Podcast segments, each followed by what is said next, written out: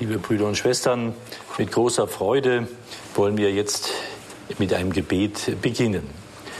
Jesus, göttlicher Heiland, bei der Hochzeit zu Kana nimmst du die leeren Krüge, die, die, Paar, die das Brautpaar hat, und lässt das Wasser des Alltages hineinfließen, das, was die Brautleute geben können. Und du wandelst dieses Wasser des Alltages in die Köstlichkeit des Weines, in die Herrlichkeit deiner Liebe, in die Sehnsucht, die du nach uns Menschen hast. Und das wollen die Eheleute verkörpern, vergegenwärtigen, einander schenken und aber auch zum Zeugnis in diese Welt bringen, dass sie deine Sehnsucht nach uns Menschen, deine Hingabe und deine Liebe leben können. Und so bitten wir dich für alle Paare, besonders für diejenigen, die auch in Not sind miteinander, dass sie ihr Wasser dir bringen, diese Lehre, dass du sie füllen kannst und ausfüllen kannst mit deiner Gegenwart und Liebe und dass sie es dann mit Freude annehmen können. Dafür loben und preisen wir dich jetzt und in alle Ewigkeit. Amen.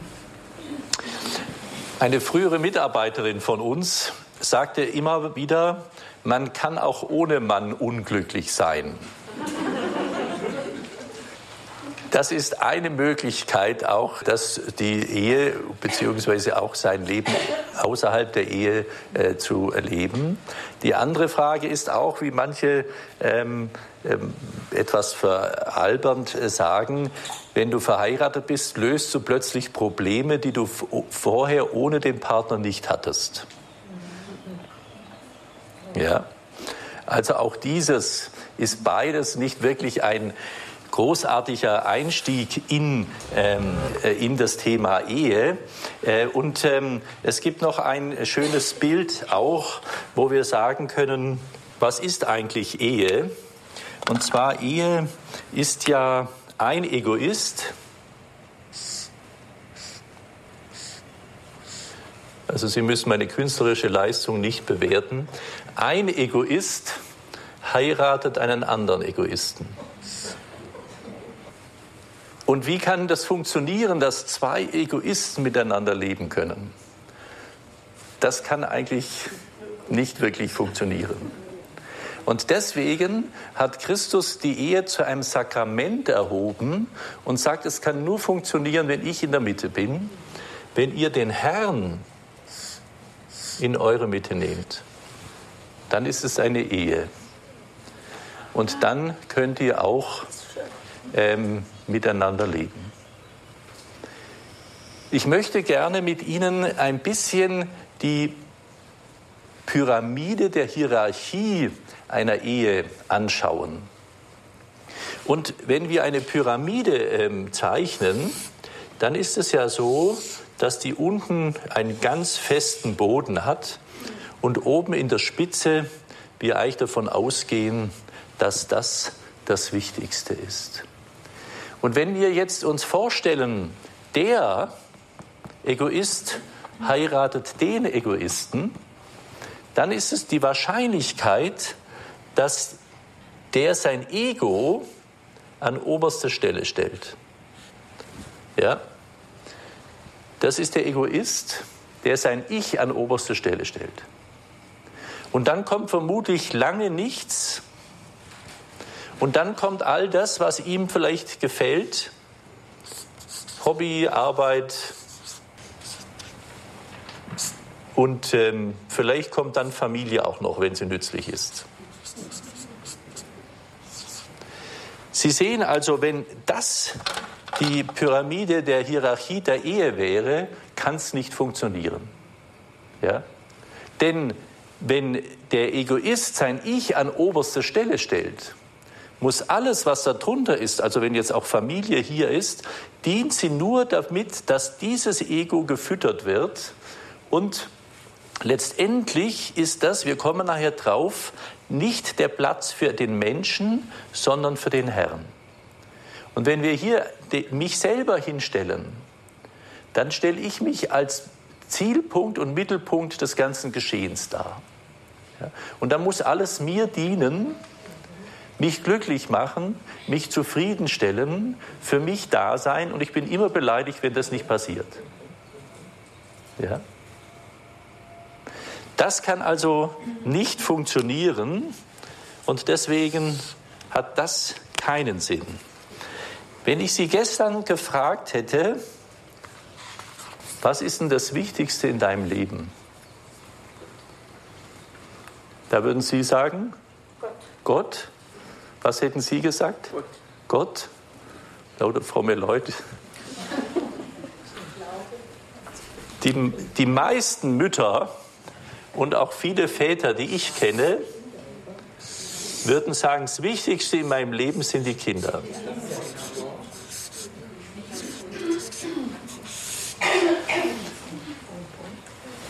Und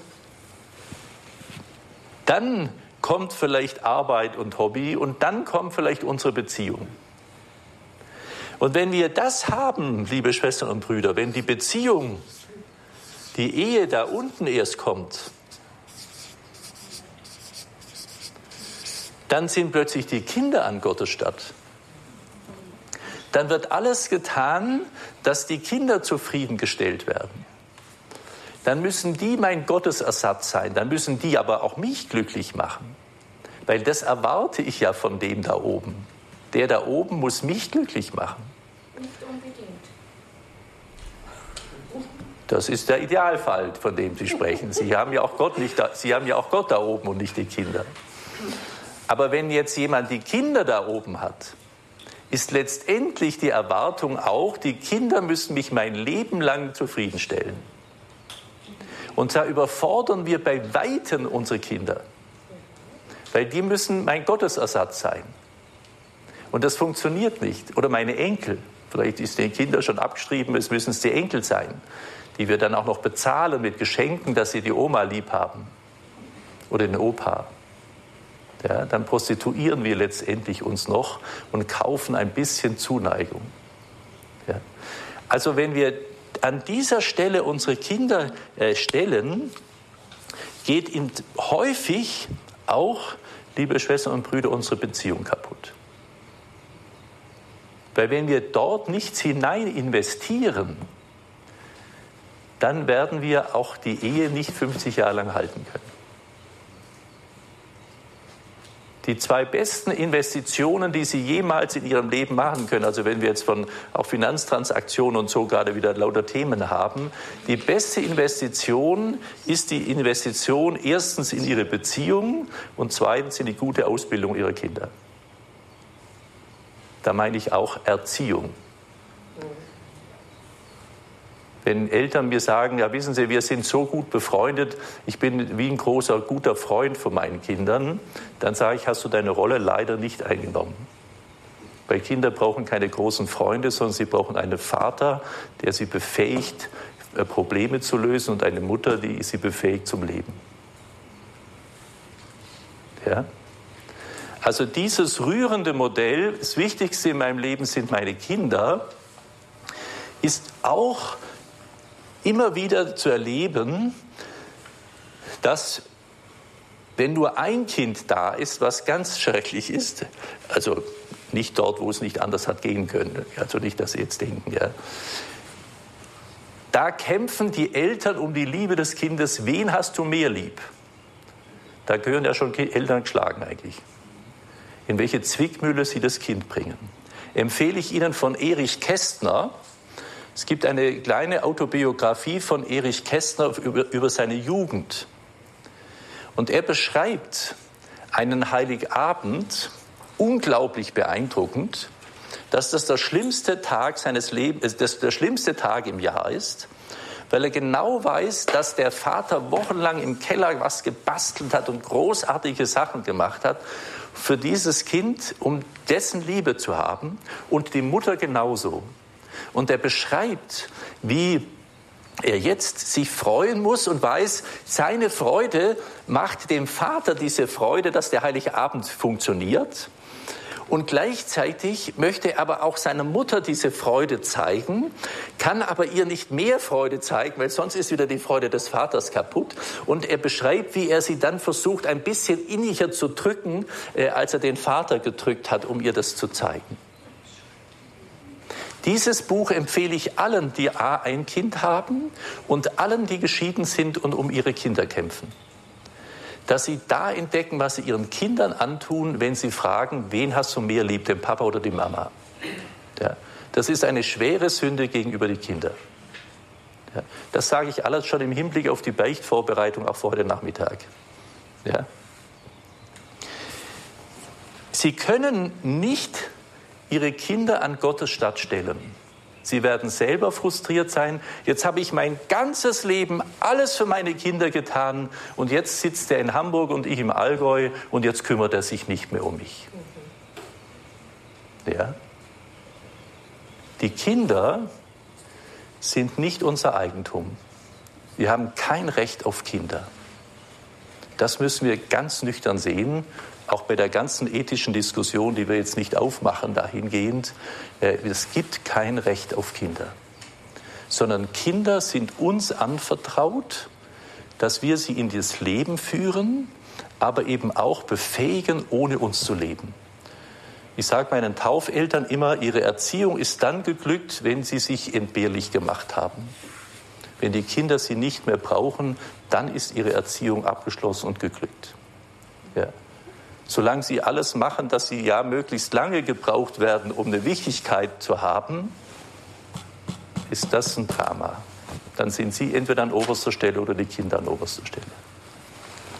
Also auch dieses funktioniert nicht. Ja?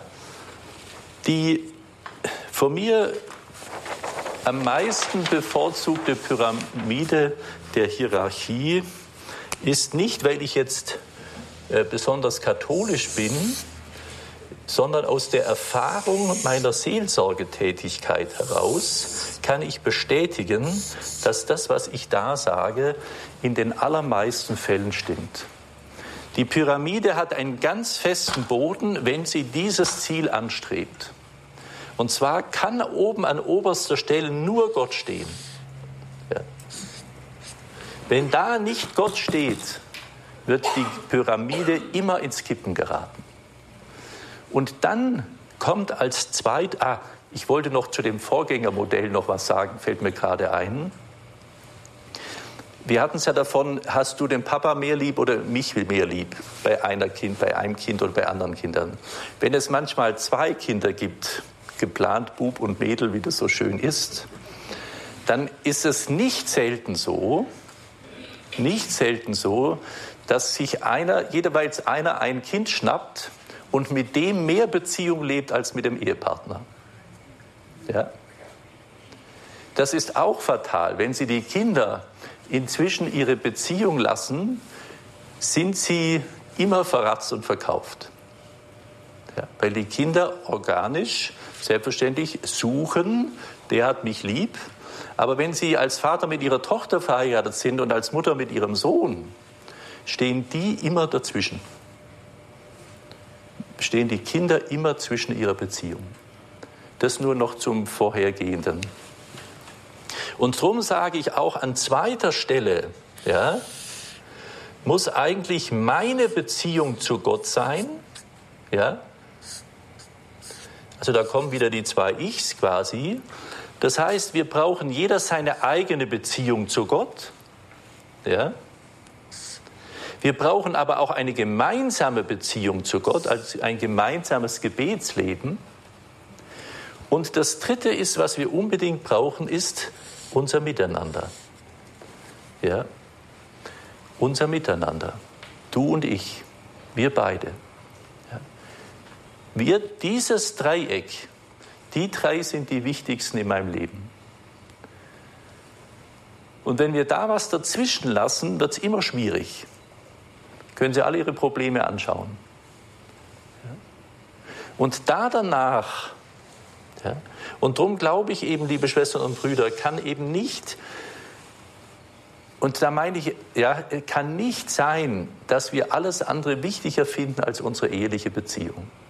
Weil die ist die lang, sollte die lang anhaltendste Projekt ihres Miteinanders sein. Wissen Sie, wenn Sie mit bis 65 erfolgreich im Beruf äh, sind und dann Ihre Ehe im Eimer ist und Sie noch 30 Jahre miteinander leben müssen, haben Sie echt ein Problem. Ja. Und ich weiß, wie es schwierig ist für junge Familien, wenn die Väter oder die Mütter oder beide dann auch noch ähm, äh, erfolgreich sein müssen und dann da reinbuttern und dann noch die Kinder. Und natürlich muss man mit kleinen Kindern brauchen die ganz viel äh, Zeit und Dings. Darüber aber nicht zu vergessen die Wichtigkeit des Miteinanders, weil in den 60er Jahren, als ich äh, groß geworden bin, war die Devise, meine Kinder sollen es besser haben als ich. Ich weiß nicht, ob Sie das noch kennen, manche von Ihnen vielleicht schon noch. Meine Kinder sollen es besser haben als ich. Ja? Und darum haben dann Eltern alles getan. Ein ganz tragisches Beispiel, was mich erinnert bei uns im Kloster, war ein junger Mann, der wirklich psychisch schwerst belastet war. Schwerst belastet. Und die Eltern kamen eines Tages zu Besuch und da erzählte mir die Mutter folgende Geschichte. Unserem Kind sollte es besser gehen. Wir hatten kein eigenes Haus. Und wir haben gefunden, unser Sohn braucht ein eigenes Haus. Und wir sind beide zum Arbeiten gegangen, hatten aber oft niemand, der das Kind betreut hat. Und dann mussten wir es manchmal in den Laufstall binden. Und sind zum Arbeiten gegangen. Mein Kind soll es mal besser haben. Ja? Das ist natürlich ein sehr außergewöhnlich dramatischer Dings, aber in der Tendenz, liebe Schwestern und Brüder, in der Tendenz nicht so selten. Zum Beispiel. Also, die Investition dass wenn es den Eltern gut geht, kenne ich kein Kind, dem schlecht geht. Wenn es den Eltern miteinander gut geht und die sehen, die sind fest miteinander wie ein, wie ein Fels, dann brauchen sich die Kinder keine Sorgen zu machen. Wenn die Kinder erleben, die Eltern streiten sich und man weiß nicht, was daraus wird und immer die Sorgen der Kinder äh, miterleben, äh, der Eltern miterleben, haben die Kinder auch immer Angst und Sorge. Ja. Daher ist es süß, wenn Sie als Eltern noch ein schönes, es gibt hier eine wunderbare Kapelle, da gibt es einen Sonntagnachmittag, ein Bild am Hochaltar Sonntagnachmittag, Spaziergang Maria und Josef gehen mit dem Jesusknaben spazieren, Jesus in der Mitte und ich sage immer, sie machen dann noch Engele flieg, weiß nicht, ob Sie erkennen. So ist dieses Bild hier in Tautenhofen ganz entzückend. Ja. Alles, was ich jetzt sage, ist natürlich auch prinzipiell gemeint, nicht grund, äh, grundsätzlich gemeint und nicht immer. Aber ich glaube, dass das Kind nicht zwischen den Eltern gehen kann, sondern es muss wissen, zwischen meinen Eltern kommt nichts dazwischen, nicht einmal ich. Es wird es immer wieder versuchen. Aber sobald das Kind weiß, das ist meine Sicherheit, die sind gut miteinander, auf die kann ich bauen, ja, ist das, wird es stark werden. Ja. Also daher ermutige ich Sie, vielleicht jetzt auch im Rückblick, viele von Ihnen haben ja schon große Kinder, wenn ich das so einschätze, ähm, auch vielleicht zu sagen, Herr, ich bringe dir das heute in die Beichte hinein, dass ich doch oftmals mein Kind an, an, an die falsche Stelle gestellt habe und ich bringe dir das, damit du es immer mehr heil machen kannst. Ja? Also als als drittes in der Pyramide kommen dann erst eben die Kinder. Wenn ich sage, dass die Eltern ihre Beziehung leben sollen, dann meine ich nicht, dass die Egoisten ihren Egoismus leben sollen. Das meine ich nicht, nicht, dass Sie mich da falsch verstehen. Ja. Sondern dass sie ihren, den Boden bereiten, dass die Kinder stark werden können. Und das können sie nur, wenn die Eltern miteinander stark sind. Und dann kommt eben auch erst da danach Eltern.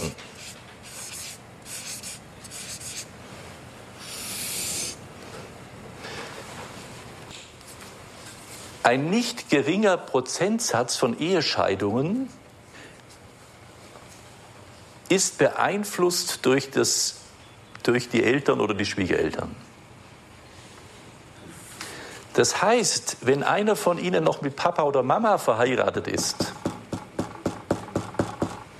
und nicht mit dem Ehepartner, wenn ich Ehepartner sage, meine ich immer nach deutscher Grammatik Mann und Frau, ähm, dann ähm, wird es schief werden. Weil es ist immer jemand hier dazwischen.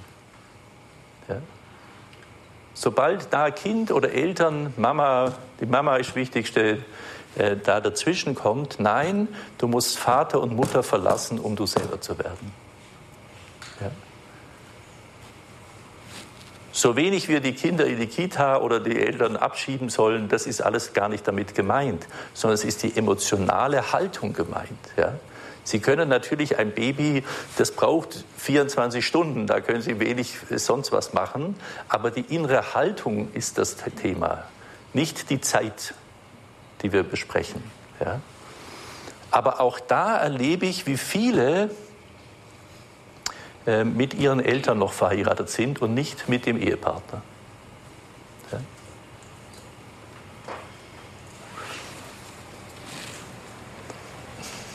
Also daher können Sie ganz bewusst auch in der Beichte oder morgen Abend im Heilungsgebet sich überlegen, bitte ich den Herrn darum, dass er mir hilft, dass ich die, die auf, an falscher Stelle bei mir stehen, auch entlassen kann. Sich den Weg finde, sie entlassen zu können. Ich ermutige das auch, weil das Selbstwertgefühl, wenn ich mich als Mutter nur verstehe, dass wenn mich meine Kinder brauchen, und ich meine Kinder dermaßen unfähig erziehe, dass sie mich möglichst lange brauchen, dann habe ich ein, doch ein sehr we wenig Liebe zu mir selber und benutze die Kinder, dass ich dadurch ein bisschen ähm, Bestätigung kriege. Also auch da warne ich davor, ähm, dass das, ähm, dass das Einhalt äh, da kommt. Und jetzt kommt natürlich äh, Arbeit, Hobby, Verpflichtungen. Ja? Und das Interessante ist ja beim, beim Eheversprechen, beim Eheversprechen ist es ja folgendermaßen, da heißt es, sind Sie bereit, in Kirche und Welt Verantwortung zu übernehmen? Da merken wir, liebe Schwestern und Brüder, dass wir tatsächlich beauftragt werden, in die Welt hinauszugehen und da unseren Dienst tun. Wenn aber jemand mit dem katholischen Frauenbund verheiratet ist als Vorsitzende oder der, äh, der Männergesangsverein oder die Partei oder äh, was weiß ich, der Schützenverein, der Vorstand wichtiger ist als der Rest der ganzen Familie, ist auch dieses Versprechen falsch verstanden. Also das Maß zu halten, was wirklich gut ist für dieses, das müssen wir einüben, damit wir entdecken können, es hat alles seine Zeit. Im Buch Kohelet heißt es, alles hat seine Zeit.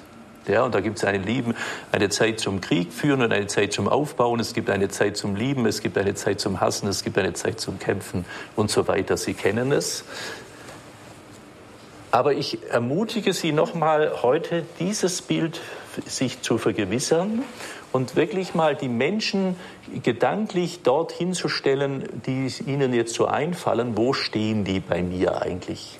Sie können sich ja auch auf dem Bild, äh, auf dem Papier selber malen und dann reinschreiben, wo, wo würde ich jetzt die Mama am ehesten hinsetzen, den Papa oder den Opa oder den Sie auch äh, haben oder meine Kinder oder meine Enkel. Um sich, aber auch die anderen zu entlasten. Ich mache auch mit meinen Brautpaaren dieses, diese Pyramide und mache auch, weil heute kommen ja häufig schon betagte Brautpaare äh, zu einem, die schon mehrere oder längere Beziehungen vorher hatten. Und da übe ich mit denen auch ein, dass sie diese früheren Beziehungen wirklich loslassen können und sich da davon lösen können und sie in die Beichte mit hineinnehmen, dass nicht noch die frühere Beziehung mit hier drin sitzt. Ja? Denn im Schwäbischen würde man ja sagen, da liegt immer noch einer mit im Gräbele. Ich weiß gar nicht, wie man das auf Hochdeutsch nennt, diesen Spalt zwischen den Ehebetten. Ähm, also der Spalt zwischen den Ehebetten, da die Grube, das ist, da muss, ähm, also auch dieses, denke ich, ja, ist so wichtig, dass wir das klar bekommen, dass wir frühere, speziell auch sexuelle Beziehungen, dass wir die losbekommen, sonst ist er immer dabei.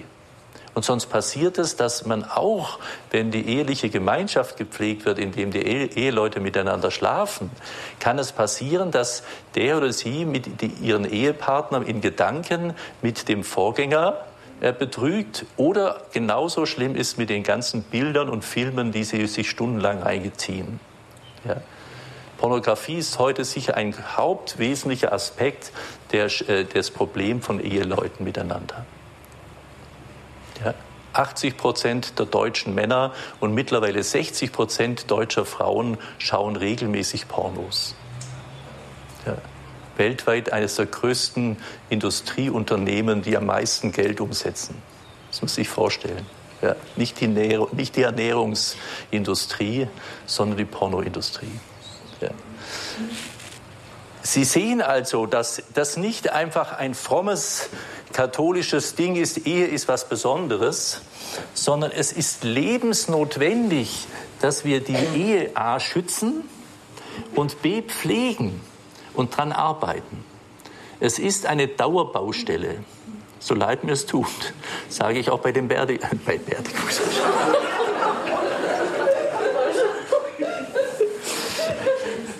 Also ich meine bei den Beerdigungen, wo wir uns romantische Vorstellungen beerdigen, wie Ehe sein wird und dann der Realität des Lebens entgegenschreiten. So, so wollte ich es denken zumindest, ja. ja.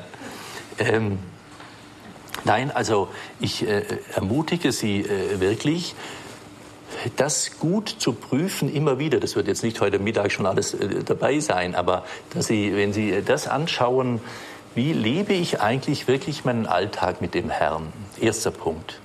Ja. Wie lebe ich und wie denke ich über mich selber? Ja. Welche schrägen Urteile hab, pflege ich über mich? Ja. Sind die denn wirklich realistisch?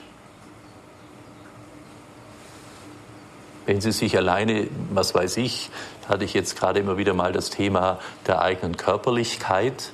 Wenn Sie sich mit anderen Menschen vergleichen und Ihren Körper, Ihre Haare oder was weiß ich auch immer, äh, eben nicht so finden, wie Sie sich vorstellen, da können Sie ja 50 Jahre lang sich ärgern, dass Sie keinen Lockenkopf haben. Ja, es gibt ja Leute. Äh, nur nützt es was, nichts außer Ärger. Ja, sehr banales Beispiel.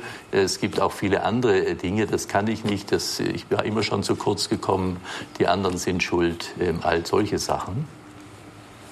Sondern eben auch bewusst zu sagen, wie gehe ich mit mir um?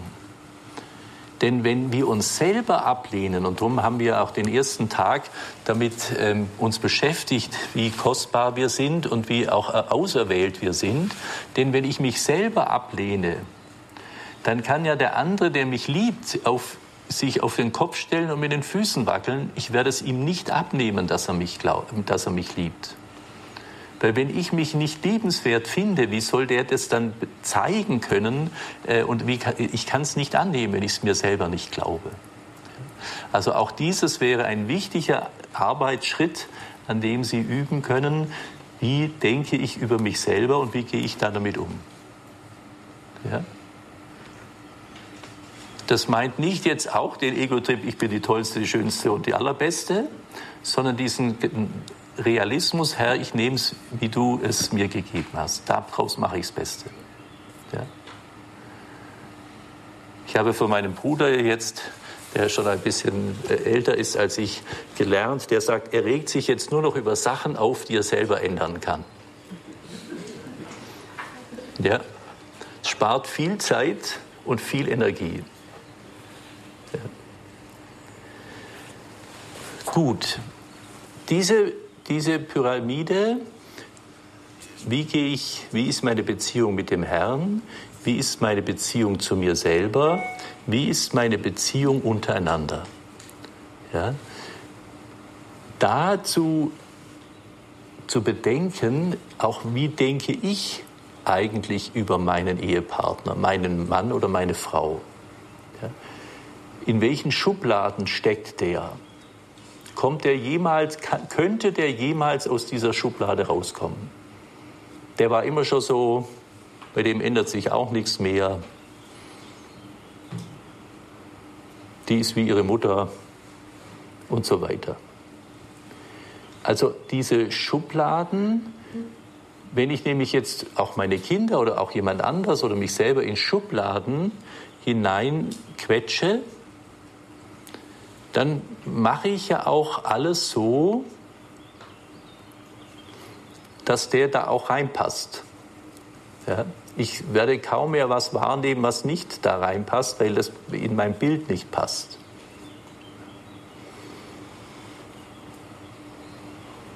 Dem anderen zu ermöglichen, das werden wir heute Nachmittag hören, dem anderen zu ermöglichen, sich zu entfalten.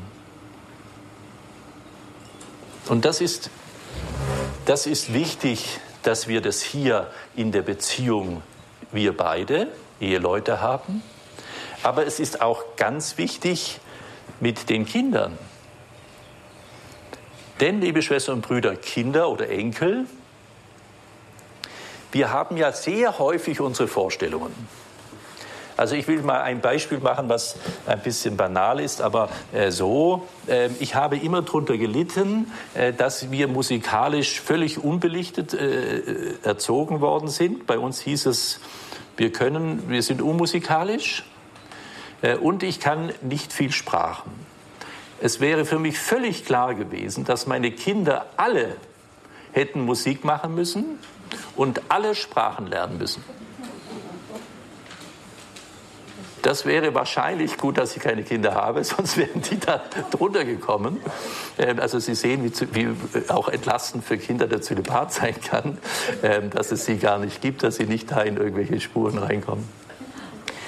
Meine Vorstellung, wie mein Kind zu haben, äh, zu sein hat, dass es mir gut tut, ist das Problem daran. Oder mir ist es damit schlecht gegangen, das möchte ich mein Kind bewahren, das soll es auf keinen Fall haben. Dann gucke ich aber nicht, ist es überhaupt musikalisch oder ist es sprachbegabt? Sollte ich es nicht lieber aufs naturwissenschaftliche Gymnasium schicken, weil es da wirklich begabt ist? Aber wenn ich ja denke, der muss Sprachen lernen, muss er auf den altsprachlichen Zug gehen oder neusprachlichen, wo auch immer. Ja? Erziehe ich meine Kinder wie ein Gärtner sein Blumenfeld. Mein liebstes Beispiel ist das Gänseblümchen und die Sonnenblume. Wenn der Gärtner zu dem Gänseblümchen sagt, du mickriges Ding, guck dir mal die Sonnenblume an, streng dich mal an, die hat doch auch so Blätter wie du, die wächst und ist groß und was machst du, Mickerling? Ja, da können Sie daran ziehen und machen und düngen und Zeug machen. Es wird nie eine Sonnenblume. Es braucht es auch nicht. Und wenn Sie zu der Sonnenblume sagen, du arroganter Vordrängler, du Wichtigtuer, du machst dich hier so groß und jetzt guck mal das arme kleine Gänseblümchen an, das ist demütig und das ist beliebt und so mit denen kann man auch kleine Haarkränze machen und auch kleine Mädchen haben das lieb und mit dir kann man gar nichts anfangen, vielleicht noch ein paar Vögel füttern, aber so, ich beschneide dich jetzt immer, dass du mal siehst, dass man demütig sein muss. Ja? Werden sie beide zerstören. Der Gärtner würde schauen, jetzt im Bild gesprochen, dass das Gänseblümchen an den Platz kommt, wo es am besten und schönsten zu einem Gänseblümchen heranreifen kann. Und die Sonnenblume dorthin zu setzen, ich kenne mich jetzt nicht aus, ob es im Halbschatten oder im Vollsonne oder wo auch immer, mit dem genügend Wasser, auf jeden Fall, dass es eine schöne Sonnenblume sein kann. Oder ihre Rosen. Also Sie müssen jetzt nicht an den Blumen festmachen, sondern der Gärtner versucht nicht aus der Blume eine andere zu machen, sondern wenn er ein kluger Gärtner ist und einen grünen Daumen hat, wird er es dort hinsetzen, wo es für diese Blume am gemäßesten ist, dass es ihrem Blume sein und ihrem Art sein am gerechtesten werden kann. Ja? Das ist auch das Thema, dass Gerechtigkeit nicht das ist, alle kriegen das Gleiche. Ja? Sie brauchen einer, ähm, einer ähm, fällt mir der Name nicht ein.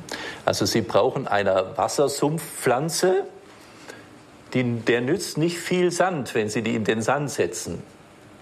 Die braucht Feuchtigkeit.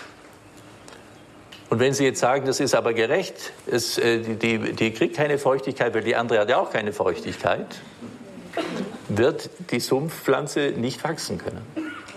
Das heißt, auch, auch bei Kindern und bei der Erziehung der Kinder kommt es nicht darauf an, dass alle das Gleiche haben, sondern dass jeder das bekommt, was er braucht, damit er sich am besten entfalten kann. Ja? Und das ist auch bei den Eheleuten so dass wenn die meinen, es ist aber nur gerecht, wenn jeder gleich viel Tage Urlaub hat oder gleich viel Tage wohin reisen kann oder was auch immer, der eine ist zufrieden zu Hause und ist glücklich, der muss nicht reisen und der andere würde gerne reisen und darf es nicht, weil der andere findet, ich reise auch nicht, musst du auch nicht reisen. Ja? Also auch da ist Gerechtigkeit nicht das, dass alle das Gleiche haben. Das versucht schon der Kommunismus und es ist ihm noch nie gelungen. Ja. Um auf unsere Hierarchie zu kommen, lade ich Sie also ein, bei der Beichtvorbereitung zuerst einmal zu danken für all das Gute, was Sie was Ihnen jetzt so begegnet, dass Sie sich vor den Herrn setzen und sagen, Herr, ich möchte jetzt mit deinen Augen schauen, was du mir in meinem Leben zeigst. Ja. Um dann zu danken, um dann als nächstes auch sich zu überlegen, wie bin ich denn da damit umgegangen? Habe ich es nach dem, wie es hilfreich wäre, gehandelt oder nicht? Und dann zu schauen, wie bin ich mit mir, wie bin ich mit Gott umgegangen, wie bin ich mit dem Nächsten umgegangen. Das können Sie auch an den zehn Geboten machen, können Sie auch am Beichtspiel im Gotteslob machen. So, aber auch da Ihre Haltungen dürfen Sie ruhig in die Beichte mit hineinnehmen und bitten, dass der Herr Ihnen hilft, das zu auch Bindungen oder Fesseln ähm, die sie mittlerweile natürlich durch äh, langjährige Beziehungspflege passiert sind, äh, dass das gelöst werden kann, auch im Sakrament der Versöhnung. Das Sakrament der Versöhnung ist ja zum einen, dass die Sünden losgesprochen werden und gleichzeitig ein Sakrament der Heilung. Darum wird es auch unter die Sakramente der Heilung im Katechismus äh, eingeordnet, dass da auch Heilung Loslassen, auch von Ängsten oder von Zwängen, dürfen wir immer wieder mit hineinnehmen. Nicht, weil wir da gesündigt hätten, wenn wir Angst haben, sondern dass diese, wir äh, ermöglicht haben, dass die Angst uns so in den Griff nimmt, dass wir jetzt die Hilfe brauchen, dass der Herr uns davon frei macht. Gütiger und barmherziger Gott, du bist an oberster Stelle in der ganzen Schöpfungsordnung nicht, weil du es für dich bräuchtest, dass du Leute hast, die dich loben und preisen. Das hast du nicht nötig. Aber wir haben es nötig, auf dich zu schauen und zu entdecken, zu welcher Schönheit und zu welcher Würde du uns geschaffen hast. Und so bitte ich dich, dass wir jetzt auch in diesen Tagen und auch in der Beichtvorbereitung immer wieder neu den Blick auf dich hin ausrichten können, um zu entdecken, was du uns alles beschert hast und dass wir entdecken, wo wir da gemangelt haben. Und wir den Raum freischaufeln, dass du wieder an, den, an die Stelle gesetzt werden kannst, wohin du hingehörst, damit deine Gnadenkraft hineinströmt in alle unsere Beziehungen. Ja, und so bringe ich dir die Beziehungen und die Vorstellungen, die die anderen und mich belasten auch den Schmerz die Verletzungen, die Verwundungen, die wir einander zugefügt haben. Dieses nicht verzeihen können.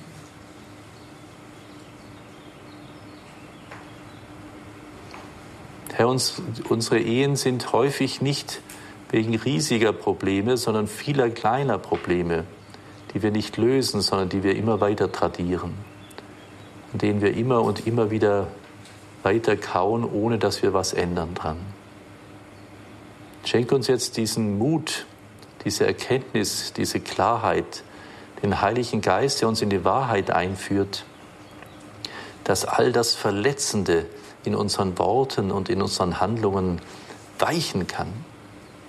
Dass du mit deiner Liebeskraft uns durchdringst und dass wir wissen, wir müssen es nicht produzieren, sondern dass du durch mich den anderen liebst und dass du mich auch im anderen liebst.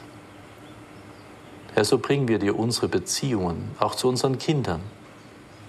Und verzeih uns, wenn wir sie an die falsche Stelle gestellt haben, dass wir unsere Prioritäten falsch gesetzt haben und sie somit überfordert haben, sie alleine gelassen haben.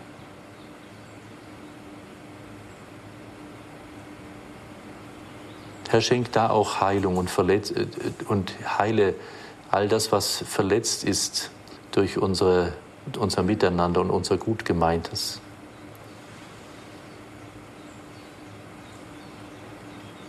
Herr, so ergänze jetzt auch alles, was wir als Eltern jetzt erkennen können, was gefehlt ist.